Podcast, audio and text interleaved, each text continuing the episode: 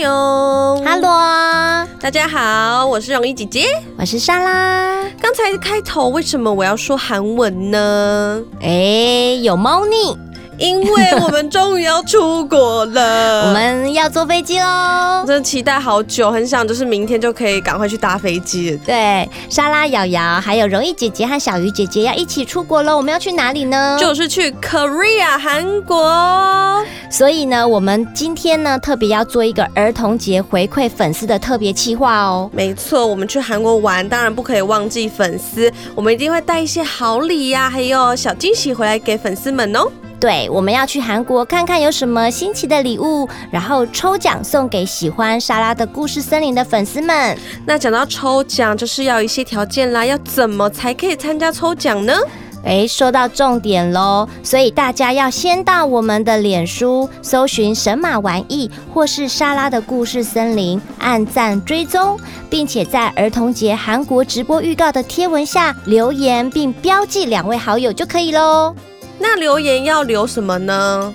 留言呢，任何想跟我们说的话都可以，比如说，呃，你想要推荐我们去的韩国景点，或是你想要问韩国的一些冷知识啊、问题呀、啊，或是对我们的节目回馈，或是想跟莎拉、我们瑶瑶和姐姐们所说的话都可以哦。还有可以推荐一下我们有没有什么必买必吃的伴手礼？我苦思很久，姐姐很想去把每一个点都踩到。没错，有没有什么你们秘密收藏的都可以告诉我们。好吗？对，那我就先重点整理一下，要怎么样参加抽奖呢？第一，就是要先追踪按赞我们的粉砖；第二呢，在儿童节韩国直播预告的贴文底下标记两位好友，并且留下你想跟我们说的话哦。那我们在什么时候会抽奖呢？我们会在四月三号星期一，那时候我们还在韩国。我们会在晚上八点呢，在韩国跟大家在脸书直播。那我们直播呢，就会回答大家一些问题啊，或者是呃，念出你们对我们的留言这样子。然后呢，我们就会针对那篇贴文抽出幸运的粉丝哦。哇，好棒哦！那容易姐姐，我们那一天到底有什么行程啊？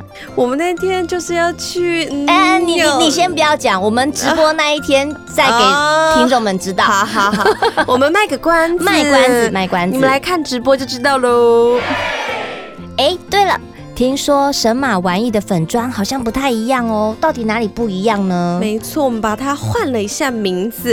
嗯、我们神马玩意的粉砖呢，之后会更名为神马玩意沙拉的故事森林口语表达创意基地。这名字有点漏漏的，但是只要关键字搜寻神马玩意或是沙拉的故事森林都可以。对，就是我们想要让我们听众是更能呃轻易的搜寻到我们。的，所以我们才做这样更名的这个动作。但其实还有一个更重要的原因哦。没错，为了要让莎拉的故事森林的粉丝更容易搜寻到我们。因为我们日后呢，会在粉砖会有莎拉和瑶瑶、容易姐姐还有小鱼姐姐更多私下生活的那一面，譬如瑶瑶小时候的有趣影片呐、啊，或者是莎拉的亲子教育，或者是我有时候去夹娃娃，然后我夹到的一些战利品，会想要跟你们分享。还有姐姐很喜欢去看运动活动，对，我超喜欢看篮球，嗯、到时候都可以在上面跟大家来分享。当然，一样还是会有神马玩意的开课资讯、营队资讯和上课花絮。像这次我们要去韩国玩，就会在粉专和大家分享旅行中有趣的事情。所以欢迎各位小粉丝赶快跟爸爸妈妈说，我要看莎拉的 FB 粉专哦。所以听完今天的节目，赶快来儿童节韩国直播预告的贴文按赞、追踪和分享哦！赶快来参加抽奖吧！跟着莎拉一起看世界，世界之大无奇不有。让我们一起用小耳朵听世界，听见世界新鲜事。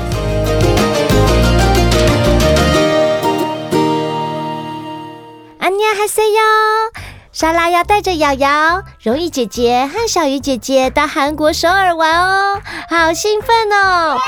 古时候的人说啊。读万卷书不如行万里路，要出发前啊，还是要做点功课的哦。最近韩国女团 BLACKPINK 来台湾表演，造成风潮。还有小朋友平常也会看韩剧吗？莎拉和大家一样，对韩国文化有些疑问。今天啊，要和大家分享几个大家对韩国比较好奇的问题哦。韩国在哪里呢？嗯，家里如果有地球仪或是世界地图，可以拿出来看一看，找一找。我们来一起找找看，韩国在哪里吧。韩国位在东北亚的朝鲜半岛。而我们要去旅行的南韩，就位在半岛的南段，西边和中国大陆隔着黄海相望，南部呢经过南海向太平洋延伸，有看到吗？那为什么朝鲜半岛会分成南韩和北韩呢？朝鲜半岛呢，从统一新罗到朝鲜王朝，长达一千三百年的时间，基本上这些时间它一直是处于统一的状态哦，一直到一九一零年被日本并吞，还有第二次世界大战后，朝鲜半岛南北形成分别为资本主义和社会主义两大阵营的南韩和北韩两个政权。哦。那韩国的字为什么长得像窗户？诶，好问题耶！我在看韩国古装剧的时候，出现的文字明明就是我们都可以看得懂的中文字啊，为什么现在看到的字反而是这种圈圈、横竖线条、四四方方的韩国文字，跟现在文字长得都不一样诶？哪有四四方方？不然你觉得它长得像什么样子？明明就圈圈叉叉，你看起来圈圈叉叉，然后组合起来像四四方方啊。其实啊，现在看到的韩国文字其实很年轻哦，它起源于一四四六年。诶，一四四六年其实到现在也不过才五百多年而已，是由朝鲜第四代皇帝世宗大王颁布的。在文化上呢，其实韩国一直是受到中国文化深远的影响。而汉字呢，大概是在中国东汉时期传入朝鲜，东汉大概就是西元二十五到两百二十年，所以长达有一千多年，将近两千年哦。汉字是朝鲜唯一的书写文字。好，我小小笔记一下，朝鲜就是韩国古代的名称。在现在汉字发明以前，困难的汉字只有贵族和知识分子才有机会使用，如此造成一般的平民几乎不识字，所以无法阅读提升智慧。韩国的世宗大王发现人民不识字的情形太严重了，认为要让人民很快的学会文字，才能解决传递知识的问题。有一天呐，世宗大王看着宫殿的窗户。想着文字的问题到底要怎么解决时，诶，就觉得窗户上的花格子被阳光投射在地上的影子，一格格的窗棂激发出世宗大王的灵感。诶，想到用最简单且有规则可循的形状来创字哦。所以小朋友，你们有没有觉得自己好棒棒啊？汉字真的很难呢，但是在台湾的小朋友在小学阶段就已经开始学习喽。所以文字是代表文化知识传递非常非常重要的元素哦。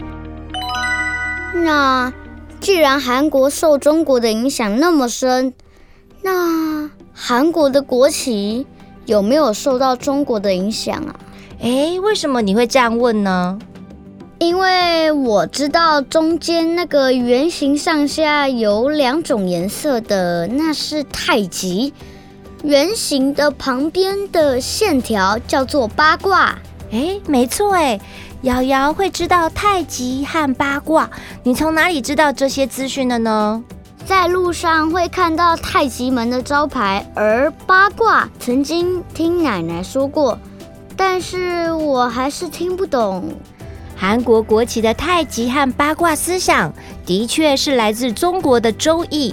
代表和谐、对称、平衡、循环、稳定的意思，也代表着中华民族对宇宙、对人生的深刻思考。而朝鲜半岛长期受中华文化的影响，韩国国旗正是反映了这种影响哦。为什么韩国人的筷子都扁扁的？诶，瑶瑶，你曾经去吃过韩国料理吗？嗯，对，是不是发现韩国的筷子都扁扁的？嗯，而且有木头做的吗？没，对，都是金属做的铁块。你觉得好夹吗？好夹，真的吗？莎拉觉得那个筷子有点重，又不太好夹。其实筷子文化一直都存在我们中华民族、日本和韩国。可是大家有注意到吗？虽然都是筷子，但都不太一样哦。华人国家会使用尖端圆圆钝钝的长筷子，好夹。那是因为为什么好夹？你知道吗？因为好夹，所以好夹。那是因为我们华人国家吃饭时，总是很多人围坐在一起吃，就像我们在吃团圆饭的时候。那有时候啊，想吃的食物就会离自己比较远，为了伸手就能够夹到菜，于是呢就使用长筷子，好夹。而日本因为常吃鱼，日本人很喜欢吃鱼呀，他为了方便挑刺，将鱼肉分开，于是呢他们就使用的是较尖的筷子。再加上日本的便当文化发达，筷子的长度也比较短。那韩国呢？韩国使用扁筷的说法呢，众说纷纭。其中最常用的说法就是，因为金属材质比木头材质耐用，所以他们就用铁筷子。但是因为古时候铁制品对平民来说比较贵，所以为了减少铁的使用，就把筷子做成扁扁的样子。那因为还有第二种说法。韩国人很喜欢吃小菜嘛，扁扁的筷子比圆条状的筷子更容易夹到自己要吃的小菜，所以才会把筷子做得扁扁的。哦，那我去韩国要用扁扁的筷子，我就可以夹到好多好多的小菜，好吃，好吃，对不对？那你去韩国可以吃多一点。那莎拉还听过另外一种说法。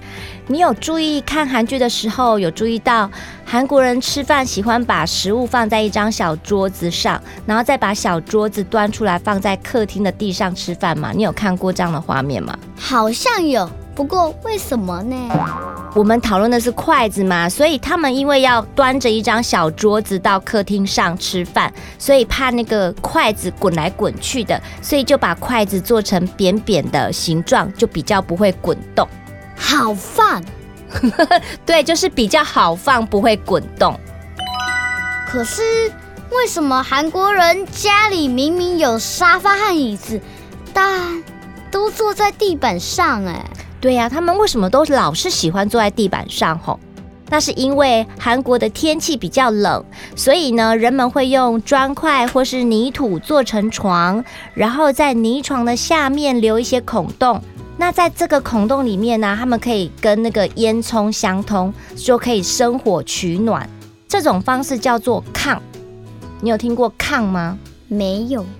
在我们中国的北方也是常有这种土炕，那主要是为了取暖，地板会热热的。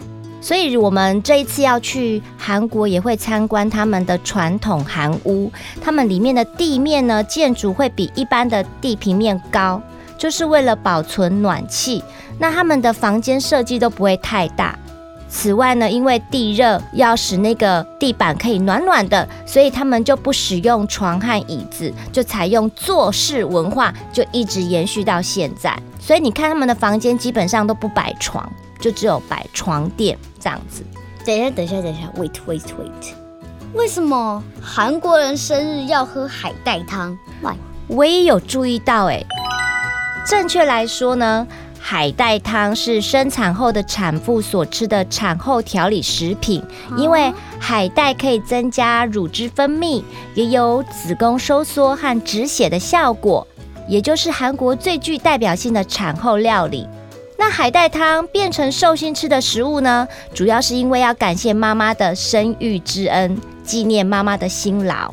所以我们也会常说啊，生日的那一天其实就是妈妈的母难日，因为妈妈怀胎十月很辛苦的生下我们，所以生日这一天除了庆祝自己的生日诞生之外，更要谢谢妈妈的养育之恩哦。哦，好，莎拉的生日刚好就在四月，我要买个人参回来孝敬我的妈咪。嗯，妈妈，你该不会在提醒我什么事情吧？哦。你自己想吧。好啦，大家对韩国文化还有什么好奇的问题呢？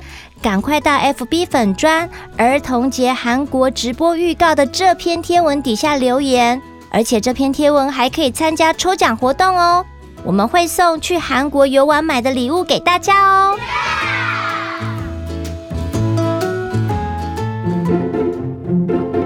如果喜欢我的节目，赶快追踪神马玩意莎拉的故事森林 FB 粉专或 IG，我们会分享更多的生活趣事和有趣的影片哦，也会不定期举办粉丝抽奖或活动资讯。另外，在每集节目的资讯栏都有赞助连结，你们的支持和互动是我们前进最大的动力哦。